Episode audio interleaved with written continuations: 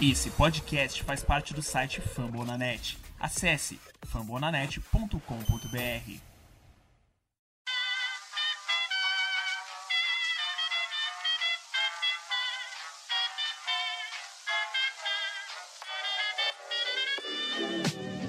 Mais uma rebatida forte. E ela tá fora daqui!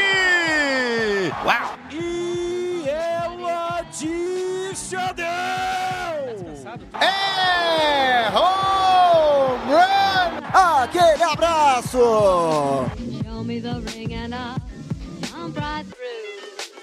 E aí galera do beisebol, tudo bem? Como é que vocês estão? Está começando mais um Rebatida Podcast.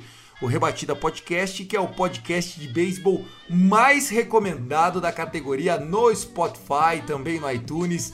A gente tem muito orgulho de falar para o nosso público aqui no Brasil e a gente faz parte da plataforma Fumble na Net. É, tá ficando chique, player novo em breve. Eu sou o Thiago Cordeiro e estou aqui na dupla, né? Pitcher e catcher, com ele, Guto Edinger, o nosso Yankees Brasil. Fala aí, Gutão, tudo bem com você? Cara, tudo certo, né? Depois de, de mais um tempinho aí de free agency rolando, a gente teve a primeira mulher general manager na história das ligas americanas. E também a gente teve, talvez, quem sabe, você falou catcher aí, talvez alguém esteja trocando de rumo após tanto tempo em St. Louis, né? Mas isso a gente, vocês vão ter que ouvir o resto do programa para saber. Exatamente, apesar que esse seu spoiler aí já só faltou desenhar. Mas é isso, gente. Hoje o episódio vai falar, como você pode ver aí no título, nós vamos falar das premiações, né? MVPs anunciados, sem muita surpresa. Também vamos repassar é, aqueles prêmios que são marcantes, os Silver Sluggers e tudo mais. Vamos falar um pouquinho sobre boataria no off-season e vamos falar sobre a Kim Neg, que é a nova General Manager do Miami Marlins, né? O sempre carismático Miami Marlins que fez bonito esse ano, levou prêmio de Manager of the Year pro, pro Mantingley, então a gente fica muito feliz. Antes, eu quero salientar que a gente faz parte da família Fambonanet, tem a edição de Lucas Zanganelli e a coordenação do nosso queridíssimo Danilo, o CEO da família Fambonanet. Sobe a vinheta!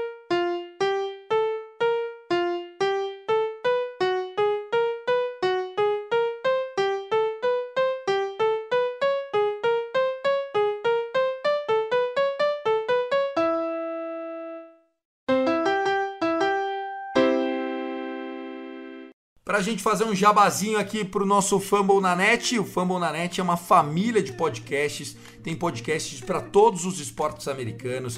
A gente não fala só de beisebol, né, com o Rebatida Podcast, nem só os nossos times. O meu, por exemplo, é o Dodgers Cast no arroba Cast Dodgers. O do Guto é o Yancast no Yankees Brasil. Temos também do Texas Rangers, Boston Red Sox, San Diego Padres, Baltimore Orioles. É, tem o nosso St. Louis Cardinals do Thiago Mares, nosso Capita, e parece que tem mais times chegando. A família de beisebol tá crescendo, show antes do show também, e tem também da NBA, a NBA que tem draft nesta semana, no próximo dia 18 de novembro, não sei que dia que você tá ouvindo o nosso podcast. Aos poucos os esportes americanos vão voltando, mas que é triste essa época do ano, nem se fala, né, Guto? É, quem acompanha ainda mais de perto, né? Agora tem NFL, mas só NFL. É, é muito complicado, inclusive é, em um off aqui, quero parabenizar o seu time aí por ter ganho do meu no sábado, aí 2 a 0 com sub-20. O Santos ganhou do Inter aí, pra quem não sabe. Mas é complicado, a gente fica sem beisebol, sem free. E, e tem que só acompanhar a free agency, né? Porque é o que tem.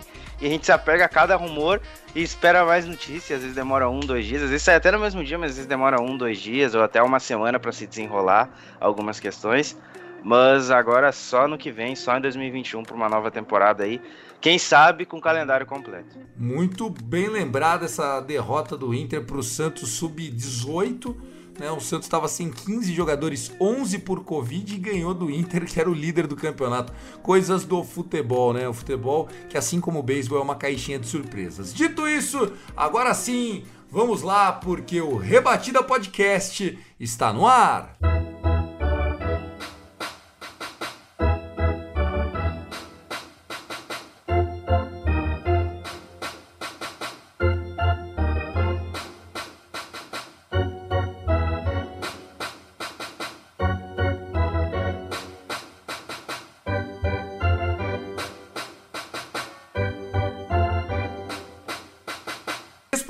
Bloco, vamos repassar um pouquinho as premiações, né? Tivemos os prêmios de MVP, né? Os jogadores mais valiosos, tanto da Liga Americana quanto da Liga Nacional. Coincidentemente, a posição de primeira base foi bastante valorizada. Do lado da Liga Americana, o prêmio foi para José Abreu, do Chicago White Sox. Do lado da Liga Nacional, ficou para o Fred Freeman. Fred Freeman jogou demais também pela Liga Nacional. Acho que o José Abreu é, conseguiu dar uma deslocada dos seus concorrentes na Liga Americana, mas o Fred Freeman tinha uma concorrência de peso. Primeiro que o Mookie Betts foi campeão, Gold Glove e Silver Slugger. E segundo que o Manny Machado conseguiu fazer o seu San Diego Padres retomar a relevância depois de quase três décadas. Você achou justo o prêmio para os dois lados? Comenta um pouquinho a sua opinião, Guto. Cara, eu acho que principalmente pro, pro Fred Freeman, assim, ele fez uma temporada espetacular. Ele é um cara espetacular dentro e fora gramado. Ele merece esse prêmio. Eu acho que ele foi um dos pilares desse Atlanta Braves até quando não tinha ninguém. E vale salientar que muita uma parte da temporada o Acunha e o, e o Ozzy Alves não atuaram. Depois a gente não teve o Travis Danu jogando uma parte porque estava com Covid. Tinha hora que estava jogando o terceiro e o quarto catcher do Braves, porque não tinha ninguém para colocar ali, porque um tava com Covid, o outro tava lesionado, não tinha ninguém para jogar, e aí era tudo nas costas do Freeman. Ele segurou o Rojão por muito tempo e depois voltou à companhia e eles chegaram à final de conferência. Infelizmente tomaram um blowout, né, de 3 a 1 estão no clube do Cleveland Indians, mas a temporada do Fred Freeman foi incrível.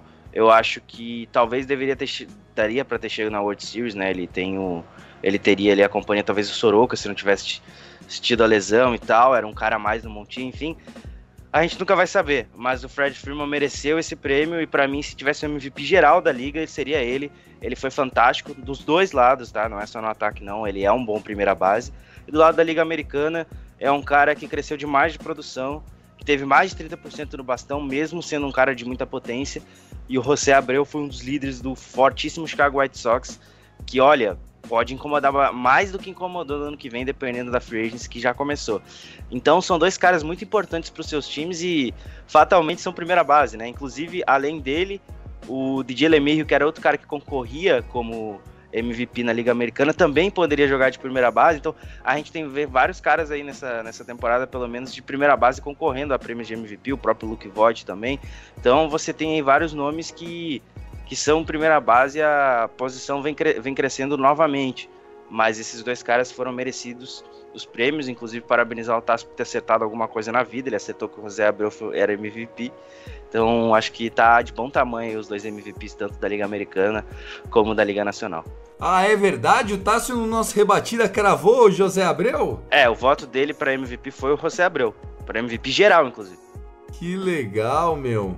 Já pode trabalhar de cartomante, tá acertando mais que algumas. Bom, ó, o José Ramírez foi o outro nome, né, que acabou aí nessa shortlist do lado da Liga Americana. Então nós tivemos entre José Abreu, DJ LeMahieu e o José Ramírez, do Cleveland Indians, a escolha do jogador do Chicago White Sox. Eu acho que o prêmio deveria ir pro Mookie Betts. É muito clubismo de minha parte, Guto? Ah, eu acho que o Betts ele jogou muito nos playoffs, que é quando ele precisava jogar mesmo. Eu acho que na temporada regular ele foi bem, mas ele foi abaixo desse jogador, desse, desse, Fred Freeman aí, monstruoso, que manteve o ritmo tanto na temporada regular quanto nos playoffs. Mas não seria injustiça não, porque é o Mookie Betts, né, cara? A gente sabe o que ele faz ali no campo externo, a gente sabe o que ele faz no ataque. É um dos melhores outfielders da liga e agora eu posso falar isso com muita clareza, porque ele não joga mais no Red Sox. Ele, ele é um dos melhores, com certeza. Bom, vamos passar rapidamente aqui os prêmios de Young, porque nós tivemos um fato que não é inédito, mas é muito raro.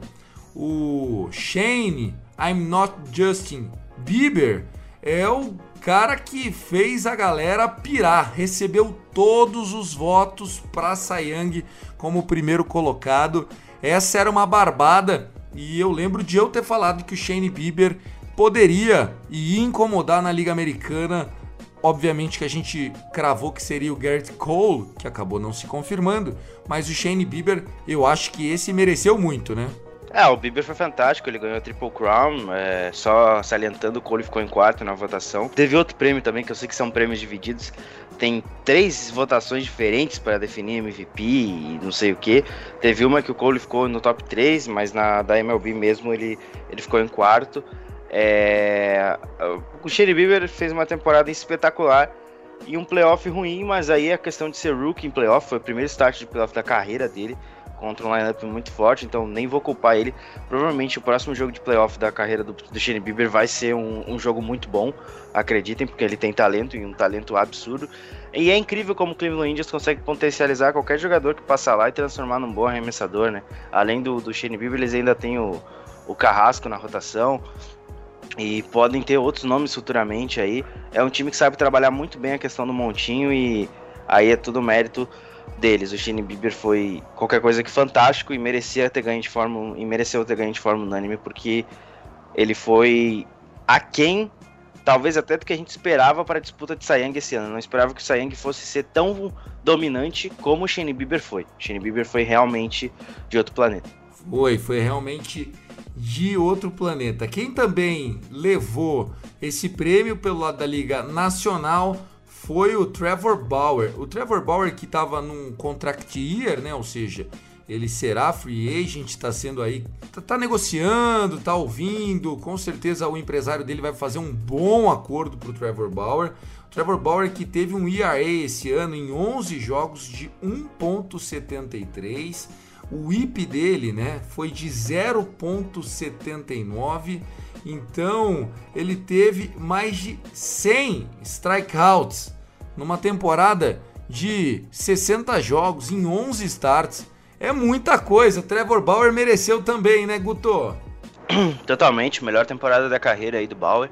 Lembrando que o ERA da carreira dele eh, beira os quatro, então foi uma temporada realmente aí para ele elevar o nível do jogo dele e foi na hora certa, porque agora ele tem 30, 30 times aí ou sei lá, 25 que querem os serviços dele para a próxima temporada.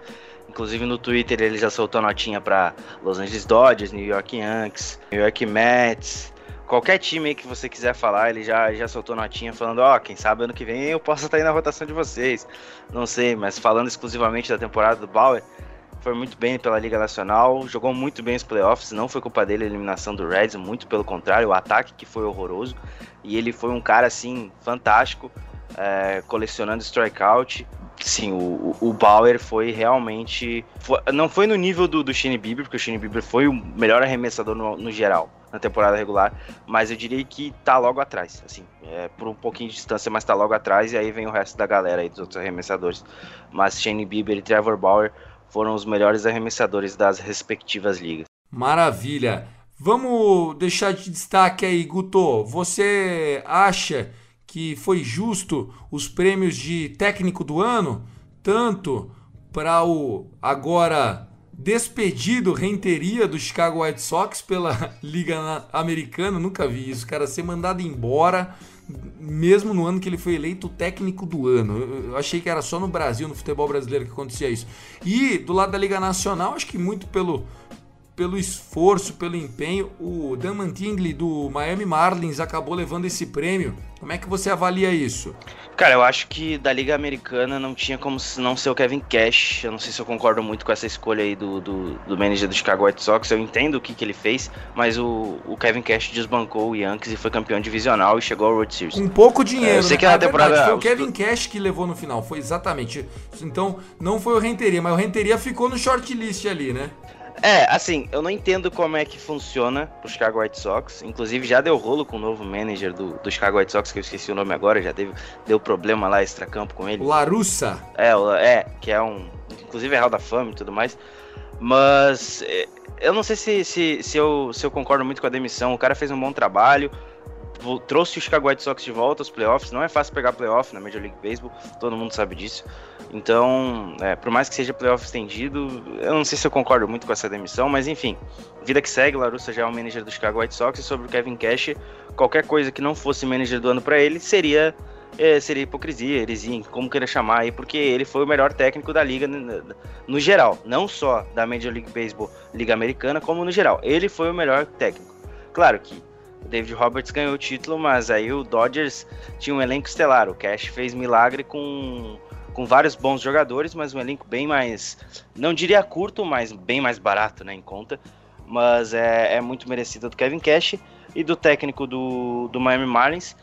Cara, eu gosto, eu acho que o trabalho foi muito acima das expectativas. Ninguém esperava que o Marlins fosse chegar onde chegou, né? Um segundo round de playoff, com um time em tese em reconstrução e da última vez foi campeão, então a galera começou a, a, a, fome, a fomear essa vontade de ver, sei lá, o Marlins quebrando outro, outro, outro estigma, indo lá e ganhando de novo, mas não foi dessa vez, então. Mas o trabalho foi muito bem feito, principalmente na temporada regular, e o Marlins. É, tanto que o Marlins era um dos times mais rápidos, correndo em base, enfim, era um ataque bem veloz merecido aí pro, pro técnico do Miami Marlins, acho que é o Dom Mantigli.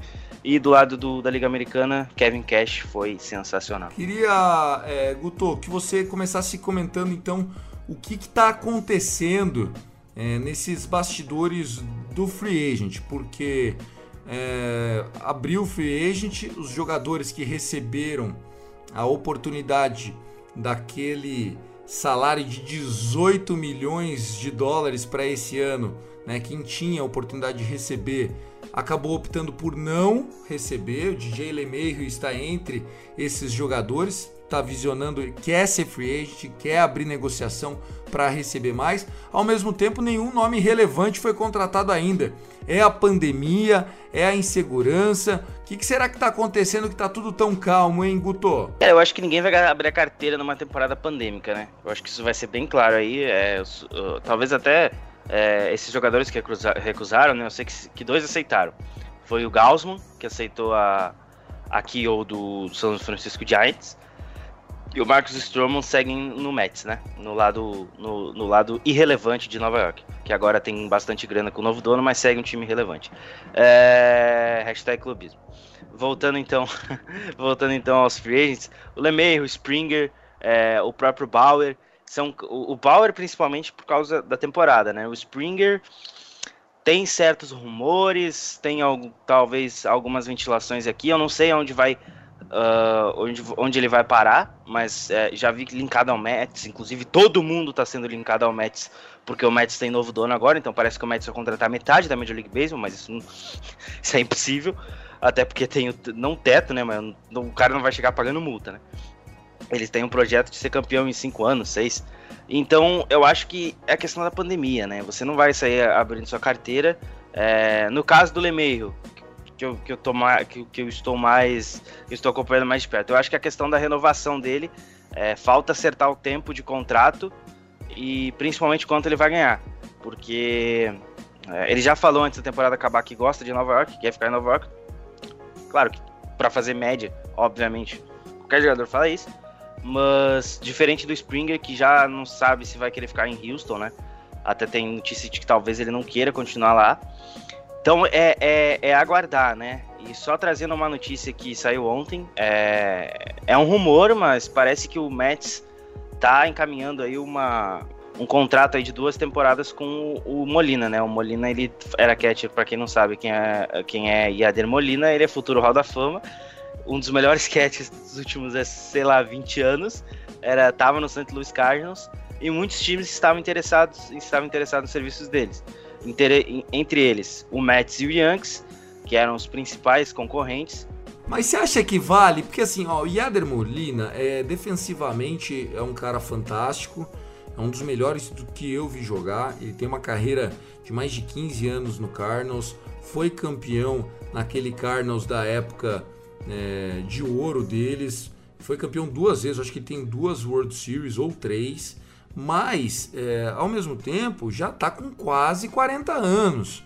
O que, que o Mets quer fazer enfiando um galão de dinheiro no, no Yader Molina? Faz sentido isso para você? Pro Mets eu acho que não faz, nesse momento. Eu acho que seria muito mais vitorioso para eles trazer o Real Muto, que é um cara mais completo e tá ainda quase chegando no, no auge da carreira. Tá com 29 anos. E é um catch, então pode assinar um contrato longo aí de 7, 8 anos. Agora, pro Yankees eu acho que faz sentido. Você traz um cara mais experiente num time que falta uma vírgula para ser campeão. Então eu acho que o Molina, como catcher dos Yankees, faria sentido. Agora, como pro Mets. Eu não sei se essa contratação faz muito sentido. Só para deixar claro a fonte, é MLB Trade Rumors, então é uma fonte confiável, tá? É um cara que basicamente é uma página que tem bastante confiança ao longo das últimas temporadas, então pode estar acontecendo, mas eu não sei se faz muito, muito sentido para o, o, o Mets e tal. Vamos aguardar, né? Vamos aguardar a conclusão dessa negociação. Pode melar também, enfim, é assim, é, é o que temos para hoje, né? Nenhum outro grande nome aí foi, foi sondado, nenhum outro grande nome teve contato, assim, tirando alguns nomes médios. Por exemplo, o, o Yankees, o Yankees ele, te, ele tentou contratar, ele tent, entrou em contato com Morton e com Garrett Richards para ter aquela função de talvez terceiro, quarto da rotação. Inclusive o Yankees segue a tona, jogou bem contra a gente, a gente tem que trazer para não jogar mais bem contra a gente, é isso aí, questão do Morton. Mas não tem nada ainda concreto em termos de, de free agents. Não sei o que, que vai acontecer daqui para frente. É, é, é, muito nebuloso, você, porque como teve a pandemia, a gente não sabe o que esperar, né, Thiago? Então é complicado. Não, é muito complicado. Por exemplo, é, tô falando num time no melhor cenário possível, vai, o Dodgers. Dodgers foi campeão depois de 32 anos. Um dos principais jogadores do seu time é free agent, que é o Justin Turner, que já tem 36 anos, veio de um contrato de 16 milhões de dólares por ano, e o Dodgers simplesmente deixou quieto. Hoje o Justin Turner pode assinar com quem ele quiser. E aí eu pensei, poxa, a gente tem um cara como Justin Turner, capitão do time, que é campeão, uma referência. A gente poderia estar tá oferecendo para ele um ano de contrato, uma 12 milhões, 13 milhões, dois anos de contrato, 22 milhões, 24 milhões, não sei. Oferecer um contrato para o cara, porque ele provou que ele ainda tem condições, tanto defendendo como atacando. E o Dodgers não fez isso. Então eu acho assim, se um time que está bem posicionado como o Dodgers não está ainda definindo situações que são prioritárias no seu elenco, imagine um time como o St. Louis Cardinals. Que, que, será que, que vem por aí? É difícil, hein, Guto? Cara, você não sabe o que você vai ter que fazer. Por exemplo, é, times com, com, com, muita verba, né? Que a gente tá falando aí do Yankees e do, do Dodgers, são, é, é tranquilo para eles. Por exemplo, eles decidem de última hora a gente vai pagar esse cara e pronto. Porque para eles aquele dinheiro é retornado só com venda de camisa. Só com venda de camisa, porque a, a marca é muito forte e ela é muito abrangente no mundo todo. Aí você tem o, o, o, o Cardinals, que não sabe se o, se o. se o. se vai voltar ou não. O, o Cardinals sabe se o Molina vai voltar ou não. A princípio, eles não querem pagar essa grana que talvez ele esteja em tese pedindo nos próximos dois anos.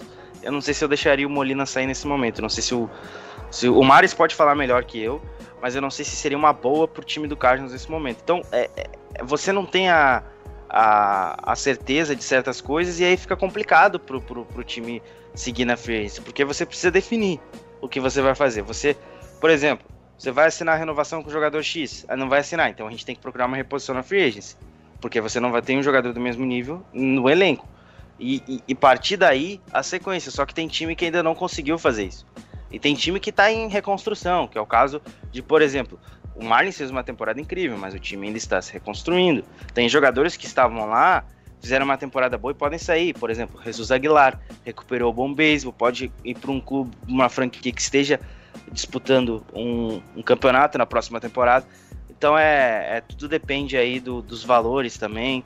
Não, não sei se vai ter um contrato que nem teve do Garrett Cone na última free agency. Eu acho muito difícil por causa dos valores da, que a pandemia trouxe e tudo mais. É, é, fica muito nebuloso essa, essa, essa história e a gente só, só, só espera os próximos capítulos. E é isso que a gente vai fazer, né? Nós vamos aguardar as cenas dos próximos capítulos. Momento é de off-season, o Rebatida vai chegar toda semana trazendo para você, seja rumor, seja algo concreto e também fazendo algumas projeções. Se você gostou, compartilha com seus amigos e comenta com a gente nas redes sociais. O nosso arroba é o Rebatida Podcast, o arroba Fumble na net e claro, né, tem as nossas páginas da comunidade, como o caso do Guto, é o arroba Yankees Brasil. Vamos encerrar esse primeiro bloco. Na volta, nós vamos falar de uma semana histórica para o beisebol e para os esportes americanos. Não saia daí, você está no Rebatida Podcast.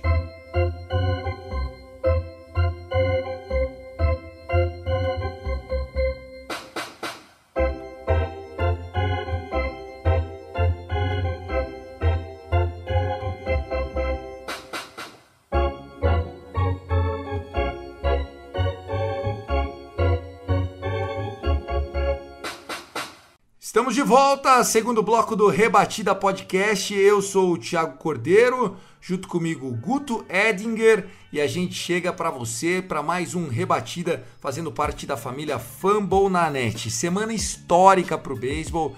Tivemos a Kim Nagy eh, sendo anunciada pelo Derek Jeter, né, o histórico shortstop do New York Yankees, que atualmente é CEO do Miami Marlins.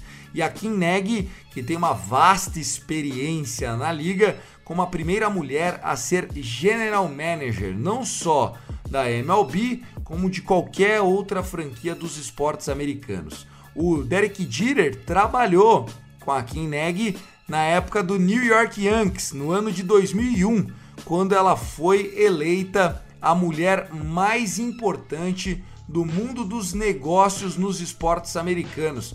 Ou seja, o Jeter sabe bem quem contratou e quem trabalhou com ela elogiou a Kim Neg, né, Guto? É, cara, ela é da década de. No... Ela começou na Major League Baseball em 90, né? No Chicago White Sox. E é curioso porque ela foi fazer entrevista para ser estagiária no Chicago White Sox e a primeira pergunta que receberam, que ela recebeu é se ela sabia calcular o ERA na década de 90. Então, Aí dá pra ver bem que não é só no futebol, tá fazendo um, um, paralelo da questão do impedimento, né? Que quando você vê uma mulher torcedora, um, um, um, muito, muito, muito homem das cavernas chega perguntando: oh, você sabe o que é impedimento? Ela já teve que passar por essa barreira aí para entrar na liga. Mas como você disse, né? Além de trabalhar uh, como assistente geral do, do New York Yankees, ela trabalhou também como assistente geral do, de, de gerente geral, né? General Manager, lá em Los Angeles. Então é uma mulher extremamente conceituada, ela também é, cheira título, né? Além de três títulos de World Series, são oito aparições em playoffs e, e 15. Deixa eu pegar os dados concretos aqui. 30 anos de experiência, oito aparições em playoffs, seis títulos de liga, né? Os Championship Series e três World Series. É, é um currículo que tem muito tem muito homem que está ainda na Major League Baseball que não tem. E ela como você falou, participou de Yankees, passou pelo Dodgers, tem o currículo melhor do que muito general manager que está empregado por aí, já fez parte de, de grandes times compostos com World Series, como você bem relembrou, e só precisava realmente vencer essa barreira é, da, do preconceito, da intolerância. Mas eu acredito que, como é, bastidor, eu acho que ela não vai ter muita dificuldade não, viu? Até porque a mulher trabalha duro. Sim, sim, sim. Em 2015 ela foi a quinta, a quinta mulher mais influente do mundo pela revista Forbes e a 13 terceira pessoa representante de minorias mais importante do esporte. Como ela mesmo disse, é que era uma honra para ela ser a próxima general manager do Miami Marlins, então o Marlins para mim só acerta nessa contratação. É, era alguém que já deveria ter dado o próximo passo. É, demais. E que bom que, que o Marlins quebrou essa barreira e é, trouxe essa trouxe a Kim, porque, cara, ela vai, assim, não tem, tem até como dar errado, porque nada é certo, mas ela tem tudo para se dar bem lá em Miami e fazer um ótimo trabalho. É, é uma mulher muito inteligente, que entende muito do esporte, como eu disse, 30 anos de carreira, passando aí por, por Yankees, Dodgers, White Sox, enfim, é, é muita carcaça para quem sabe o que fazer e vai ter o auxílio ali do Derek Jeter, que é um cara que é vencedor, então acho que tem tudo para dar certo aí aqui Neg. Vai dar certo, né? A gente torce não só pelo fato de ser mulher, mas porque o Derek Jeter pegou a franquia numa situação de frangalhos com um mega deal, né, que era o Giancarlo Stanton fez os movimentos que precisava para limpar a folha salarial. O Miami Marlins está lá num, num, estádio que é novo, né, que tem condições aí de abrigar um elenco vencedor e tá numa divisão que é bastante puxada. A Liga Nacional Leste ela é bastante concorrida, mas eu acredito que com o Mantinglin levando o Manager of the Year, com o time bem financeiramente, com a chegada da Kineg, não tem por que não acreditar que esse Marlins pode dar mais trabalho do que vinha dando nos últimos anos, né? Totalmente, totalmente. Já mostrou isso nessa última temporada, né? Fez um ótimo trabalho aí o, o time do, do Marlins e agora é continuar nessa, nessa tomada. Eu acho que eles, eles não precisam se apressar na questão de voltar aos playoffs, eles já voltaram, então tá de boa. Eu acho que eles têm que continuar a reformulação. Sendo que vem não for bem não chegar aos playoffs, paciência, segue a mesma tonada. Eu acho que a Kim vai fazer isso. Eu acho que ela vai dar colocar o time mais com os pés no chão, né? Eu acho que ela tem tem, tem como fazer isso lá e depois ir montando da maneira que ela achar melhor. E se conseguir futuramente ganhar um título para Miami, vai ser histórico e vai ser sensacional. E a gente vai lembrar do momento que ela foi contratada e isso, claro, abre portas para as outras mulheres, não só no beisebol. A gente está falando de mulher no aspecto geral. Eu tô, eu tô falando disso porque abre portas, por exemplo, para uma Beck Raymond, que já está há muito tempo na, na, na NPA. Abre portas para quem sabe futuramente um, um, um, gerente geral lá na NFL e até na NHL, que a gente tem, além da barreira racial, por, por ser um esporte que traz muitos jogadores é, não, não tem tanta, tanta essa, é, essa leva de jogadores negros, né? Até é, é escasso isso na, na liga, mas traz mais essa leva aí de tentar trazer pro lado feminino e quem sabe até ter não só um head, uma head coach, mas quem sabe um, um gerente geral como aconteceu no beisebol. Então, ela não tá só abrindo portas pro beisebol, ela abre portas para todas as ligas americanas no aspecto geral.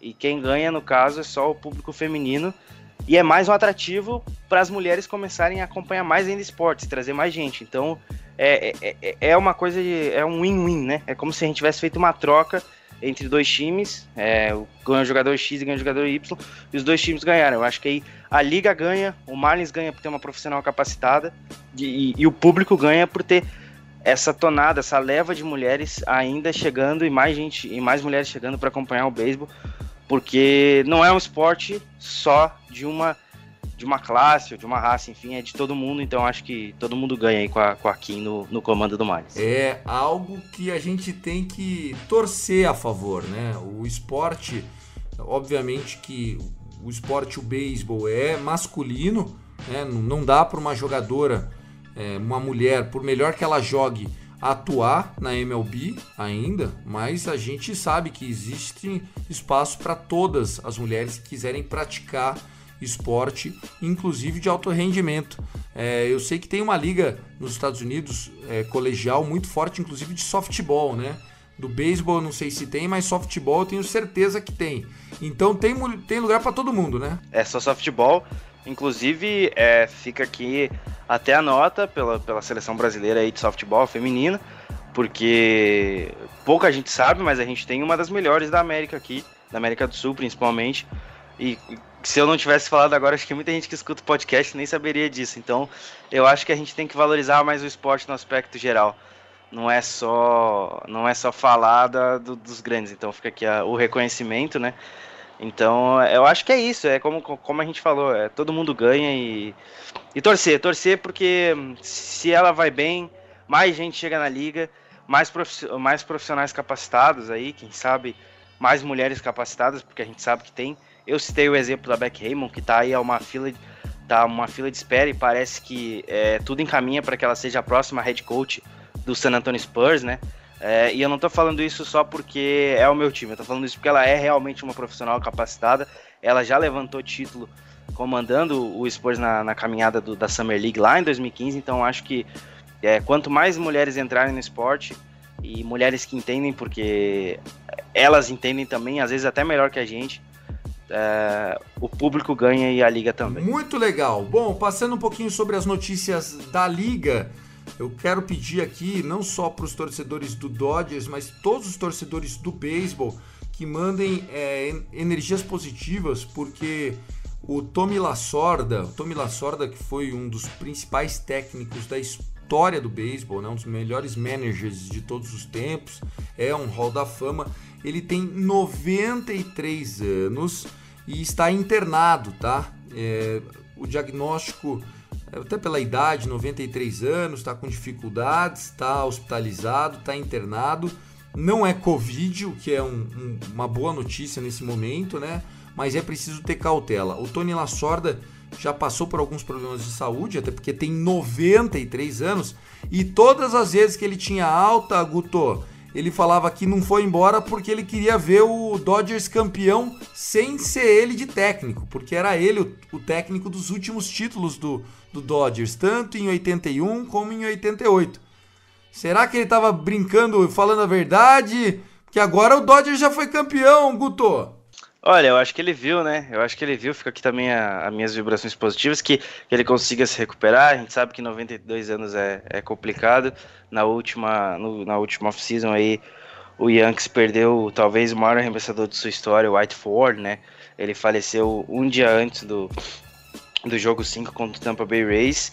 E, e não é fácil, né? Não é fácil. Ele conseguiu, felizmente ele conseguiu ver o título, mas eu acho que assim vai dar tudo certo e e logo, logo estará de volta aí para acompanhar o Dodgers. E quem sabe mais um título, né, Tiagão? Quem sabe um bicampeonato aí na próxima temporada, por que não? Ah, eu acho, eu acho que eh, o Dodgers vem como favorito, mas só para é, terminar essa história do Lasorda, o Lasorda que era técnico do Dodgers em 1996, e aí ele teve um ataque cardíaco, um infarto, fizeram com que ele se aposentasse, né? Em 96, ele já tinha uma idade avançada, né? 70 anos ou mais. Agora tá com 93 o nosso queridíssimo Tommy Lasorda. Bom, para falar ainda de coisas só rapidão uma pergunta. É, ele, ele tava no, no time do Dodgers em 90 tava. também? É, então ele trabalhou com a Kim. Ele deve ter trabalhado com a Kim Neg também, é verdade. Sim, ele, sim. Ele teve Acho que foi ele que acho que foi ele que deu entrevista e falou, falou o, o quão bom era, era o trabalho é, dela. O, o Tommy Lasorda que foi campeão, como eu falei, nos títulos de 81, de 88 e foi se aposentar por conta é, de problemas no coração em 96. Falando ainda sobre treinador, nem bem chegou e tá fazendo um barulho. Tony Lasso, Larussa, né? O Tony Larussa, não Tommy Lasorda, o Tony Larussa, que é o novo técnico do Chicago White Sox, ele já chegou dando dor de cabeça para a franquia. Isso porque o time de Chicago, né, o Chicago White Sox contratou o histórico treinador que foi multicampeão, inclusive com o Yader Molina lá no St. Louis Cardinals. Ele já estava aposentado, ele fazia um trabalho de consultor para o Los Angeles Angels. E aí ele foi contratado esse ano. E descobriram que em fevereiro desse ano ele foi preso por estar dirigindo embriagado, resistência à prisão, desacato à autoridade. Fez aquele circo, sabe? De você não sabe com quem está falando. Esse tipo de coisa não acontece só no Brasil, viu? Acontece lá fora também.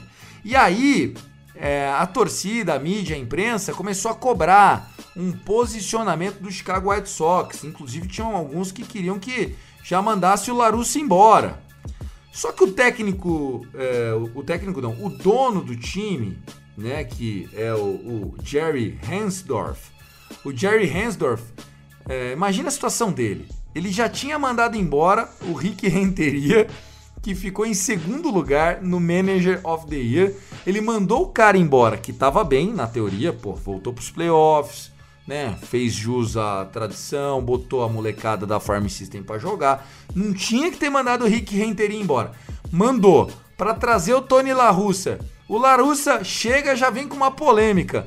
Aí não dá para voltar é, e mandar embora ele e trazer de volta o Rick Renteria, porque o Renteria não ia querer, a situação ia ficar chata. O Jerry Hansdorf só disse o seguinte: trouxe, não vou mandar embora, que a justiça enfim, se condenar, beleza, aí tudo bem, o Larussa vai lá e paga os crimes que eventualmente cometeu, mas o que eu posso dizer é que eu me arrependo é de ter mandado embora o Tony Larussa quando foi nosso técnico, porque o Larussa era técnico do Chicago White Sox em 1986.